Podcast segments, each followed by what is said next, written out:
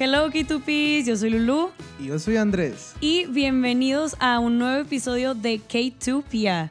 Hoy estamos con una invitada bastante especial y le damos la bienvenida a Natalia Vázquez. Hola. Bienvenida Natalia. Muchas gracias por invitarme al podcast. Este, estoy muy emocionada por platicar. No, hombre, el placer es nuestro. Natalia Vázquez, directora de Client Studio. Y pues Natalia, cuéntanos desde cuándo comienza tu carrera como bailarina y cuál es tu sueño más grande. Pues yo empecé a bailar desde que tenía cuatro años, alrededor del 2007. Em, mis papás me inscribieron a clases de baile porque los dos trabajaban y, y, pues me metieron a clases de baile en vez de estar en estancia en la escuela y ahí mismo este, fue cuando me empecé a formar en ballet, jazz, tap, em, entre otras disciplinas. Y pues desde ese entonces he estado entrenando diferentes tipos de baile. Y pues ahorita tengo como alrededor de unos 15 años más o menos en baile. Y sí, he, intentado de todo y han habido muchos retos y muchas competencias. Sí, una carrera bastante larga, diría yo. Súper bien. Oye, y después de que empiezas a bailar todo esto, ¿cuándo fue cuando te empezó a llamar la atención el K-pop y por qué? Ajá, esto está muy divertido. Eh, cuando estaba en secundaria, alrededor del 2018, eh, como ya sabían mis compañeros que a mí me gustaba bailar y todo, eh, me dijeron, me pidieron ayuda más bien para hacer una coreografía para el fin de curso, para nuestra graduación y para, eh, para una asamblea del Día de las Madres. Y me dijeron de que nos pudieras ayudar con la coreografía. Y yo en ese entonces ya había visto eh, videos de BTS con el Love Yourself, eh, Love Yourself eh, Hair, Love Yourself Tear, esa, toda esa, esa era. era. Esa era muy, muy genial, por cierto. Em, ya había visto los videos, entre ellos estaba DNA, Fake Love y otros más. Y me llamó mucho la atención, eh, yo como bailarina y como coreógrafa, eh, cómo hacían los bailes y además de los bailes, como los colores que le metían, los vestuarios, el cabello, todo estaba muy como fascinante para mí en aquella época. Y pues yo me fijé obviamente por el lado de la coreografía y empecé a buscar más de ellos, los dance practices, y entre esos pues me dijeron, me pidieron ayuda y me dijeron de que pues deberías de deberías de ponernos una coreografía inspirada en algo que hayas visto recientemente. Yo, mm, les pongo BTS, les enseño todos los dance practices. Y ya me dijeron mis compañeros, esto está padre. Era la de Go Go de BTS. Ah, está, buenísima, está, muy padre buenísima. la coreografía. Y pues desde ese entonces me empezó a gustar. Digo, no fue como que entré al fandom, así por así decirlo, pero desde ese entonces me empezó a llamar la atención como la manera en la que coreografiaban los grupos de K-pop. Y pues alrededor como en el 2020, 2021, ya cuando fue pandemia, ya fue cuando realmente me empezó a, a gustar como ya. ya. Seguir más los grupos. Sí. Como que entraste más de lleno, ¿verdad? Eso. Sí, sí, sí. Sí, y es un mundo que como que una vez que entras ya no te puedes salir, la Exacto, verdad, está ahí difícil salirte. Exacto. Y hablando un poquito más de los que integran el mundo del K-pop, a ti, ¿quién te inspira en el K-pop como bailarín, cantante o persona? ¿O cuál es tu grupo favorito? Bueno, pues eh, actualmente tengo muchos grupos favoritos, eh, pero yo diría que la persona que más me inspira en cuanto al baile es Jimin de BTS, porque yo en lo personal, bueno, he intentado diferentes técnicas, pero yo, a mí me gusta mucho el contemporáneo, lírico contemporáneo. Uh -huh. Y pues desde que los empecé a seguir, me di cuenta de que él era, él entrenaba en una escuela de, de ese estilo de baile. Y pues no sé, como que hubo una conexión en cuanto a cómo bailaba y a, así que pues me empezó a gustar. Sí. O me identifico más con él en particular. Sí, y honestamente, viendo a todos los integrantes de BTS, es el que resalta un poquito más porque su técnica sí es diferente. O sea, sí lo ves y dices, sí. "Mm, está estudiado, Sí, está sí, estudiado de sí. otra manera. Entonces Sí. conectaste mucho con Jimin desde que supiste que también eh, hacía lo mismo que tú, más o menos. Exacto, exacto. Sí, Súper. porque pues más que nada es el estilo, el estilo Ajá. de baile. Sí. Pero pues con todo realmente después. Sí. Claro. Oye, Natalia, y quiero que nos cuentes qué fue lo que te motivó a ti a tener tu propia academia de baile. Em, bueno, yo cuando estaba en pandemia, obviamente, pues a mí me gustaba bailar en mi casa y así. Y mm, eh, fue como en el 2021 más o menos que empecé a subir dance covers en TikTok y pues mucha gente le empezó a dar like y empezó a comentar. Y también pues como a mí me gustaba, yo daba clases desde que tenía 15 años de ballet, de jazz y todo, a mí me gusta enseñar pues empecé a hacer tutoriales de que explicando, no sé, una coreografía, pues la que estaba trending en ese momento. Y muchas de las personas de ahí me empezaban a decir de que deberías de dar clases y así. Y pues ahí fue cuando pues me cayó el 20 de que estaría padre. Sí. Pero incluso, incluso antes, incluso antes, desde que ya bailaba, en algún punto yo sí decía, bueno, pues cuando termine mi carrera o algo así, ya debería de hacer esto un poquito más profesional y poner mi academia. Y bueno, pues yo empecé a dar clases hace como un año y medio enfocadas en K-pop. Y em, ahí tuve, pues empecé con cuatro alumnas, entre ellas está Rubí. Saludos a Rubí. Saludos, a Rubí, muy bien. Y otras, otras personas que se fueron uniendo, pues conforme fue pasando el tiempo. Y eh, yo daba clases en una academia enfocada en barre. Y ya desde ahí, pues fue como una renta más bien. Desde ahí ya me di cuenta de que, wow, debería de hacerlo bien en algún punto. Y fue cuando se dio, en más o menos octubre, que pude poner mi, mi, negocio, mi academia tal cual, bajo mi nombre y todo. y pues las personas que estaban conmigo desde un inicio pues, estaban muy felices, muy emocionadas de que, ay, pues ahora ya, ya es como pues parte de ti, ¿verdad? Sí. Y pues desde ahí. Ay, qué emoción. Entonces nos cuentas que has dado clases desde que tienes 15. Sí, desde que tengo 15 más o menos, sí. Bien chiquita, no, hombre, wow. Y en sí, ¿qué aspecto del K-pop a ti te inspira más a la hora de crear o de enseñar rutinas, estas coreografías? Mm, yo pienso que, bueno, eh, diferente al baile, creo que es más la música. Como que conecto más con unas canciones y ya después de las canciones ya me voy como eh, en particular de que, a ver, esta coreografía o este coro o el segundo coro o el dance break. Y ya dependiendo de, de lo que yo este, les quiera enseñar a mis alumnas y esta clase, porque mis clases las hago enfocadas en algo en particular. Hoy vamos a ver algo más como de técnica de, no sé, de walking o de otras cosas. Ya veo qué es lo que yo les puedo incluir en la clase.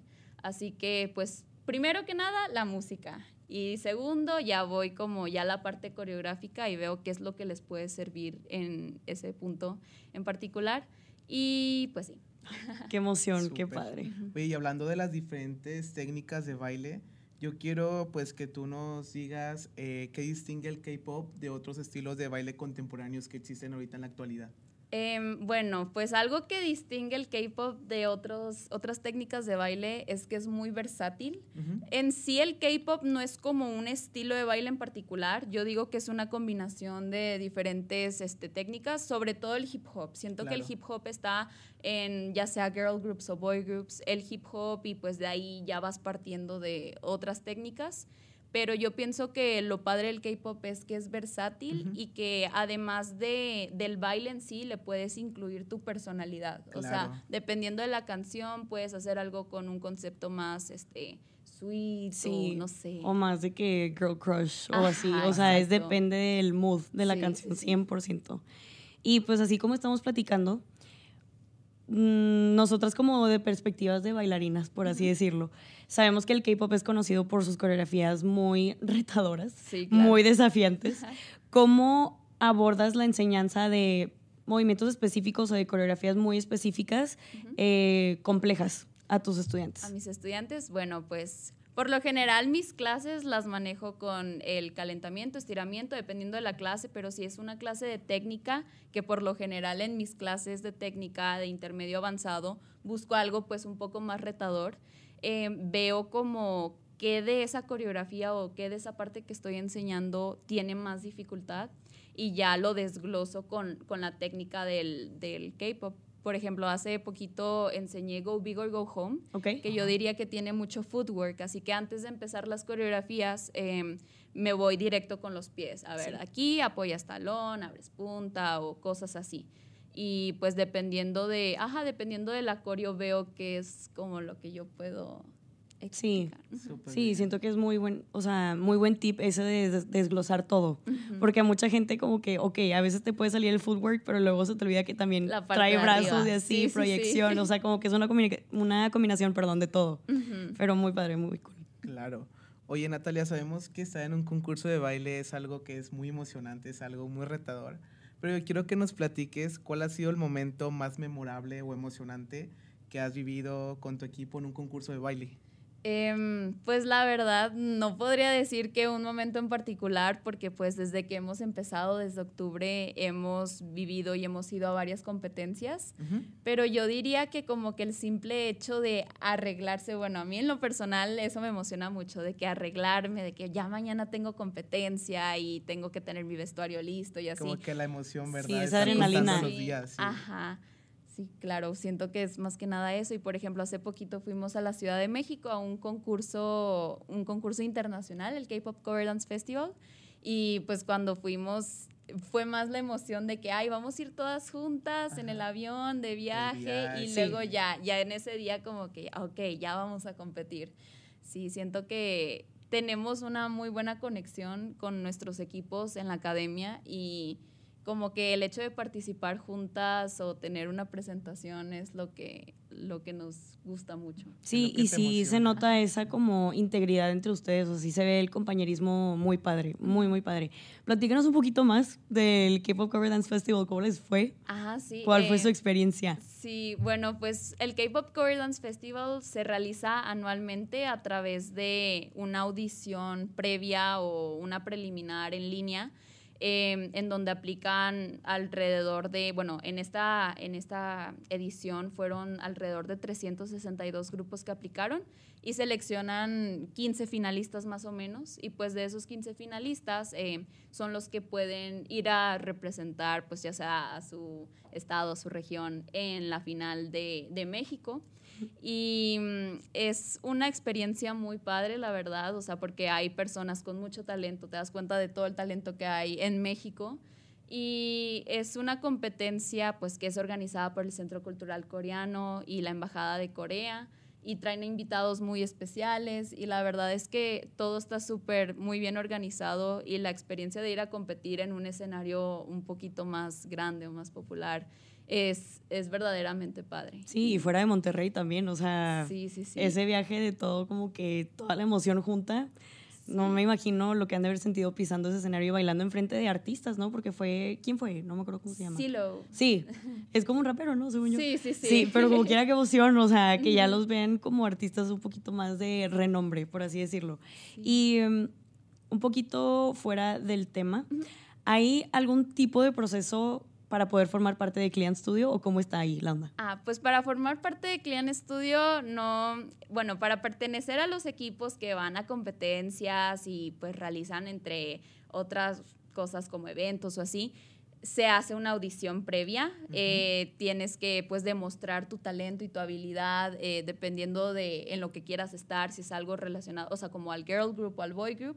Pero para formar parte de Client Studio, pues todos pueden formar parte, puedes tomar las clases, es nada más mándanos mensaje en Instagram, arroba Client Studio. Muy bien. Y ahí te podemos dar información. Si te gusta el K-pop, no debes de tener, exper- no, neces- no se necesita experiencia más bien. Sí. Así que, pues sí, No, realmente es abierto para todo el público. Sí, como nos comentabas, no nada más es de puro K-pop, Client Studio. Ah, no. Eh, Client Studio, desde que iniciamos, este, el enfoque fueron en tres este, técnicas, que es el K-pop, commercial dance y fitness. Y pues del K-pop, obviamente, están todas las clases que tenemos. Commercial dance es em, heels, urbano, reggaetón, entre esas técnicas. Y por último, fitness, donde incluimos barre, zumba y así que yo pues cuando inicié eso, pues yo, yo dije, ok, el K-Pop está, está muy padre como para que sea nada más, o sea, lo único en lo que nos enfoquemos en la academia, pero se necesita más, o sea, Sí. para realmente como que lograr ese nivel en el baile y todo, necesitamos que nuestros alumnos también aprendan de diferentes disciplinas,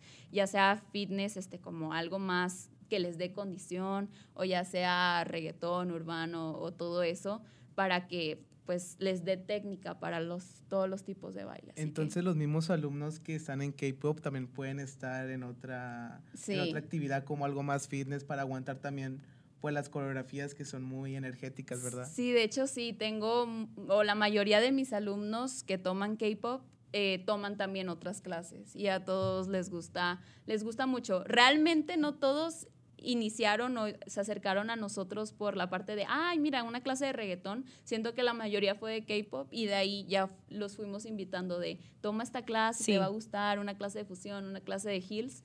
Y pues al final se terminan quedando y pues sí, yo les digo, ya ven. Aparte pueden como explorar otro tipo de disciplinas, o sea, otro tipo de experiencias también. Ya, qué cool. Súper. Oye, ¿y cómo sientes que han evolucionado como grupo al ganar la edición de la Hallyu Expo a esta nueva edición? A esta nueva edición. Pues siento que desde la primera vez que, que, ganamos, o que bueno, que fuimos a participar, no que ganamos, desde la primera vez que fuimos a participar, este, siento que las personas, porque la mayoría de las que fueron a participar en la primera edición todavía siguen en la academia y siguen compitiendo con nosotros, eh, se unieron más y ya se dieron cuenta de como el nivel que hay en, en todo Monterrey. Y siento que a partir de eso ya como que no nada más yo como directora, sino también ellas como, como alumnas o como personas que van a ir a competir eh, se dieron cuenta de no, tenemos que trabajar más esto o así. Así que siento que desde esa primera edición ya fue como, ok, tenemos que trabajar un poquito más para, para lograr obtener un lugar en la siguiente vez que vayamos. Y pues recientemente, bueno, fuimos después a otra edición donde llevamos Blue Flame, que fue la misma coreografía que llevamos al K-Pop Cover Dance Festival. Y la verdad es que no se lo esperaban, todos íbamos como, ok, vamos a competir y al final fue como, wow, ganamos. Sí. sí.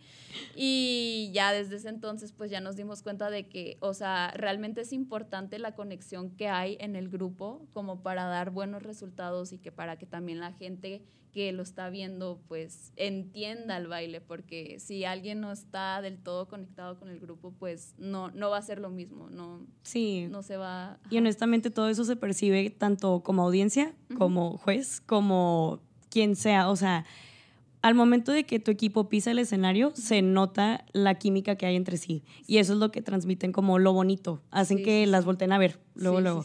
Y algo que quería decir, nada más así, además, es que está bien padre. A mí me ha tocado ver a Client Studio en muchas ediciones de la Hallyu y está muy bonito ver como la evolución que han tenido como grupo, como academia, como equipo, o sea, escuchar las porras también de todos los papás, de todos los amigos cuando ganan o simplemente no tienen que ganar, o sea, estando ahí en el escenario sentir como esa energía tan bonita está muy muy padre. Sí, todo eso pues es gracias al apoyo que tenemos con, por los papás y por los familiares y las amistades de todos los que compiten la verdad es que sí se siente muy diferente cuando, cuando vas a presentarte a algún lugar y saber que hay gente apoyándote, como que das más, todavía un más, un 110%. Sí, sí, sí, sí, 100%. Y Natalia, yéndonos un poquito más al lado como emocional, cuéntanos, ¿quién es Natalia Vázquez como directora de Client?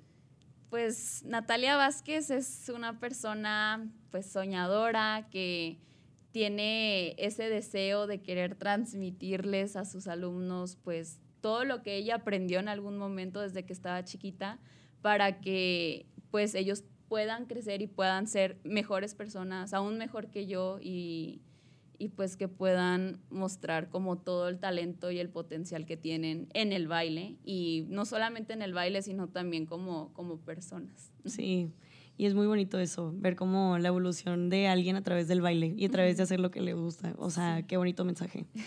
Y algo que me contaron antes de esta entrevista, me dijeron que hay alguien de tu familia ahí contigo en Client Studio. Platícanos un poquito de Camila. ¿Quién es Camila? Camila, de hecho, aquí está, nos está viendo. Eh, Camila, ella es mi hermana. Ella desde que, bueno, pues ella también ha bailado desde que estaba muy chiquita y hemos ido a competir a diferentes lugares. Y ella, pues, más que, o sea, ha estado desde el principio del proyecto y ella también me ha estado apoyando y ella da clases y pues es más que nada como que la persona que siempre está ahí, Sí. este, al tanto de todo y también apoya a las demás, a los demás alumnos y así. Sí, son como un equipo. que es, ajá, una persona muy importante en el desarrollo de lo que ha sido Clean Studio. Sí, y qué padre, el par de hermanitas. Y aparte, me estaba contando Natalia que Camila está chiquitita, así que Tiene qué 15 padre. años. Sí, tiene 15, o sea, y vean todo lo que están logrando con 15 y 20 años. No me quiero esperar en Y todo lo unos que les 10. falta, ¿verdad? exactamente, Sí. exactamente.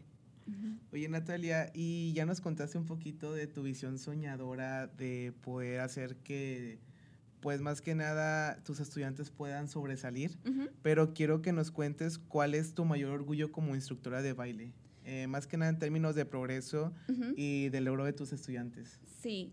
Bueno, pues como instructora de baile lo que más este, me gusta es que pues ver cómo mis alumnos o les sale un paso de que, ay, es que no me salía esto y, o sea, hacer que, a ver, ¿cómo lo digo? que ellos en- entiendan lo que estoy explicando y que de lo que estoy explicando ya les salga, o sea, practiquen algo y ya pues se note la diferencia de, de cómo empezaron desde, desde hace tiempo. y Es como ver que están progresando, Sí, que sí, este sí. paso que se les hacía imposible, Sí. ya lo hacen súper fácil, ¿verdad? Sí, siento que, ajá, mi mayor, este, sí, mi mayor logro es hacer eso, de que ver que estén avanzando conforme pues van teniendo como más clases o más experiencia, así. Eso es lo bonito, los ves como tus hijos también, ¿verdad? Sí. Sí, como tus pollitos, literal. Orgulloso, mamá orgullosa. Sí.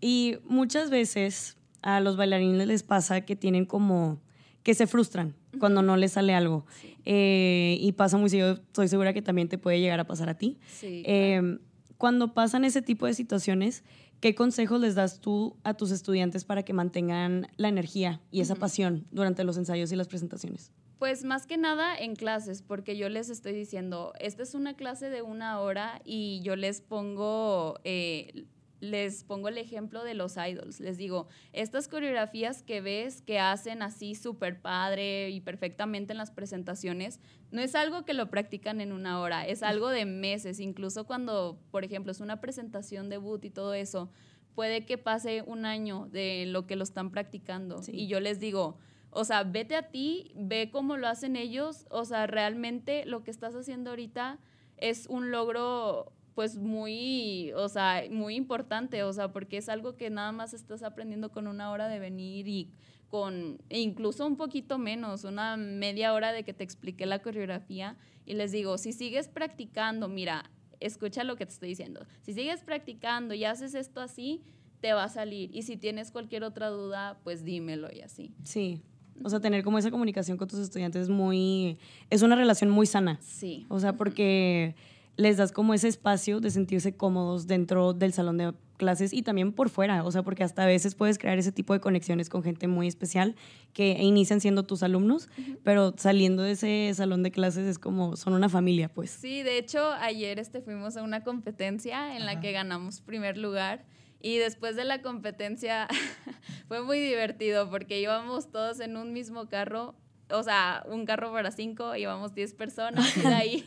Carro sardina. Sí, literal. Literalmente, no sé cómo, cómo, cómo pasó eso, pero de ahí nos fuimos a cenar pues todo el equipo y estábamos pues platicando de que cómo nos fue y así. La verdad es que hay una convivencia muy, muy linda con, con los estudiantes. Sí. Pero qué bonito, ¿no? O sea, después de un largo día de competencia, al Justamente. final, como estar platicando ya el logro que tuvieron hace momentos, pues debe estar muy bonito. Sí, Sí. y todos esos momentos de estrés en los ensayos Sí. como que se van bajando ahí en la cena. Como que es, ok, ya cumplimos. Sí. Sí. Justo. Oye, Natalia, y aparte de la técnica que les enseñas a tus estudiantes, ¿qué otros valores o qué es lo que buscas tú como maestra que ellos puedan transmitir al momento de estar bailando? Mm, al momento de estar bailando, siento que lo que más busco transmitir en ellos es la disciplina y la responsabilidad, sobre todo a las personas que pues pertenecen a estos grupos de alto rendimiento. Eh, yo sí les este, digo constantemente, o sea, el estar aquí es porque te vas a comprometer y no vas a faltar a los ensayos y vas a seguir practicando para que pues salga de la mejor manera el baile, porque una, o sea, si alguien no viene, eh, detiene el trabajo de, de, tanto el coreógrafo, del maestro, como también de los, de los mismos estudiantes, de que pues ya sea en cambio de lugar o ya sea en este pedazo como de la coreografía. Así que yo trato de fomentar mucho eso, la disciplina, la responsabilidad y también el respeto entre, entre los alumnos. Sí, 100%. Y sabemos que, así como nos comentas, el trabajo en equipo es esencial para una coreografía, o sea, y en todos lados, básicamente. ¿Cómo fomentas esa colaboración y esa cohesión entre los miembros de tu academia? Em, ¿Puedes repetir la pregunta? Sí, o sea, básicamente, ¿cómo haces que todos sean un equipo? Pues? O sea, ¿cómo...? Ah, ok, ok, ok. Em, pues antes de empezar este, clases, cuando van llegando este, personas nuevas, siempre, pues incluso antes del calentamiento les digo, a ver, vamos a presentarnos y ya cada quien empieza a decir de que yo soy fulanito de tal, tengo tantos años, me gusta tal grupo, vengo de este lado y así como que ya todos este, pues van identificando con quién están trabajando, eso es en clases, ¿verdad? Y ya después de las clases, como que inmediatamente las personas son muy abiertas en la academia, así que todos se hacen amigos o invitan a los demás para, pues sí, para, para lo mismo. Y luego en los grupos, lo que hago antes de, de empezar como los ensayos, ya a coreografiar algo, Em, tenemos literal un ensayo de una hora y media, dos, para este, platicar sobre nosotros. hago como rallies, por así decirlo.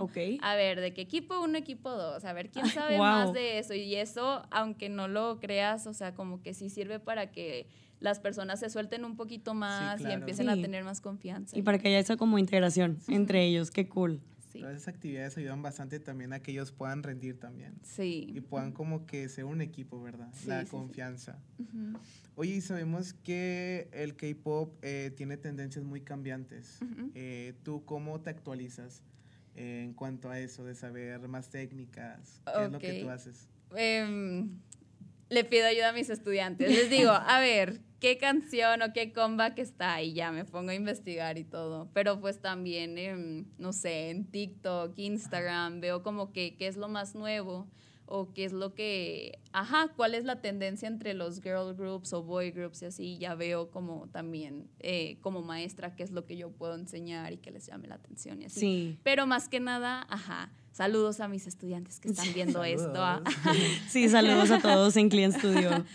Eh, sí, más que nada por ellos es como me entero de las cosas más rápido, porque siempre les pregunto al principio de las clases de que, a ver, ¿cómo están? A ver, ¿qué me cuentan? ¿Qué chismes hay? O de K-pop y ya, y ya me empiezan a decir todo yo. Sí, y aparte sirve como tener esa convivencia con gente que les guste en diferentes grupos y diferentes cosas porque muchas veces nosotros como fans de K-pop, pues nada más te enfocas con el grupo que te gusta porque ahorita ya hay demasiada información, ah, demasiados grupos, demasiadas canciones, o sea, es demasiado. Pero como que esa convivencia con tus alumnos hace que veas también, uh, está este otro grupo, ay, esta canción está padre, como que de un grupo que jamás escuchas. Es, ajá, escuchas. Este, y Natalia, tú, ¿cuáles han sido tus retos más fuertes que has enfrentado como maestra o como bailarina? Como maestra a lo mejor es eso que les había dicho, como que cuando en un mismo grupo hay alguien que está como que muy fuera o que empieza a faltar ensayos y todo eso, es como, como saber este, hacerlos, unirlos otra vez y que entiendan esa parte del compromiso. Y pues como bailarina, no sé, como a lo mejor el hecho de que, ah, tengo una competencia, tengo que ver cómo le voy a hacer en cuanto a temas de dinero, vestuario, o tiempo o así. Sí. Ajá. Siento que sí, sobre todo ahorita porque tus horarios han de estar de que vueltos locos. Sí. Sí, me imagino. Oye, Natalia, y sabemos que las actuaciones en vivo pueden ser muy emocionantes, desafiantes, pero quiero que nos platiques cómo ayudas a tus alumnos a que puedan pues dejar los nervios afuera, que entren con todas las ganas? Em, bueno, pues en el último ensayo obviamente les doy un mega speech de, ok, esto es lo que se va a ver en la competencia y pues dependiendo de la competencia a veces sabemos como qué tipo de coreografías van a llevar o así. Y les digo, miren, esto es lo que, lo que se tienen que esperar en las competencias, pero antes de subirse al escenario hago un pequeño círculo para, no sé, como que levantar los ánimos y les digo, a ver, pónganse a brincar, literal, porque cuando antes de pasar, como que te tensas o el cuerpo. Y a mí me pasó como bailarina en una competencia a la que fuimos donde abrimos y luego cerramos literalmente. Y cuando abrimos, este no, como que no me sentía del todo fluida y ya pues al último obviamente sí, así que de hecho en esta última competencia sí les dije, a ver, toda la canción antes de que pasaran, pónganse a brincar o a, hacer así con los, con los hombros. Sí. Para que se animen, para que se relajen. Sí, no, para que se suelten, no sé, porque si están esos nervios, sí está bastante caótico como abrir un evento y cerrarlo también. este, pero sí, brincar, el mejor tip para soltarte y para dejar la adrenalina un poquito afuera. Eh, y Natalia, cuéntanos, ¿tienes algún plan emocionante para el futuro de tu academia, del baile, de sus estudiantes que nos puedas compartir? Siento que pues todo ha ido evolucionando y pues entre los proyectos que tenemos eh, en la academia es realizar em, una presentación, un tipo showcase con los alumnos porque pues todavía no, no cumplimos el año, pero sí queremos hacer una presentación grande para que los papás vean y pues invitar a más personas y así. También queremos hacer clases donde vengan coreógrafos eh, pues de K-pop un poquito más conocidos para que pues los alumnos también puedan aprender de pues de otras personas. sí, y tener esa experiencia one on one. Bueno, cuando tengan esas em, clases me invitas porque yo ahí tengo que estar en primera fila. Sí, sí, sí. Están invitados los dos. Sí, muy amable, muy amable. ya dijo. Oye, Natalia, quiero que viajemos un poquito al futuro. Y que nos cuentes eh, cómo ves a Clian Studio en cinco años, con qué logros te ves. Cinco años. Bueno, pues en cinco años yo me imagino como muchos reconocimientos de, las competencias a las que vamos a asistir. Em, también este, una academia o con más personas, más expandida y a lo mejor unas instalaciones un poquito más grandes donde estemos, ajá, que donde estamos. Más a gusto. Sí, ajá, más a gusto. Y no sé, pues sí, como que con nuevos talentos, nuevas personas y, y, de las personas que ya están ahorita como que ya más maduras o con más experiencia y ajá. Ojalá todas las personas que ahorita están como Ay, vas a ver que en cinco años sigan. Vas a ver que sí, no nada más en cinco años, hasta en diez. O sea. Muy bien, Natalia, pues ya viajamos al futuro, pero ahora quiero que retrocedamos poquito al pasado. Y quiero que me digas tú, ¿qué le dirías a la Natalia de hace cinco años? ¿De hace cinco años? Sí. Pues uno, que nunca se rinda, que todavía siga con esa misma pasión en el baile, porque pues se vienen proyectos muy espectaculares y muchas cosas que la van a hacer cambiar su vida y que mm, todavía pues siga obviamente comprometida con la escuela y todo y pues sí, o sea, que se vienen cosas muy muy espectaculares de los que ya este había soñado desde hace mucho tiempo. Sí. sí. Ay, qué emoción. pues bueno, con esto damos por terminado el episodio de día de hoy. Eh, yo fui Lulu. Y yo, Andrés. Y pues primero que nada le queremos dar las gracias a Natalia Vázquez por habernos acompañado. Muchas gracias. Muchas gracias. Natalia, ¿algún tipo de redes sociales en donde te podamos encontrar a ti o a Clean Studio? Sí, nos pueden seguir en todas las redes sociales, Facebook, Instagram, em, TikTok, YouTube, arroba Clian Studio. Ahorita la van a ver aquí en la pantallita. Sí, vamos a subir mucho contenido y ahí pueden ver todo lo referente a nuestras clases y si te quieres unir a nuestra academia, puedes mandarnos mensaje con toda confianza y te contestamos. Y pues muchas gracias por, por invitarme. Estuvo sí, muy no, hombre. la plática. Gracias a ti por haber estado con nosotros. También nos pueden seguir a nosotros en todas nuestras redes sociales. Nos pueden encontrar como K2Pia. Yo fui Lulu. Y yo Andrés. Muchas gracias K-Topis por estar aquí con nosotros en un nuevo episodio de K-Topia. Hasta luego. Y año.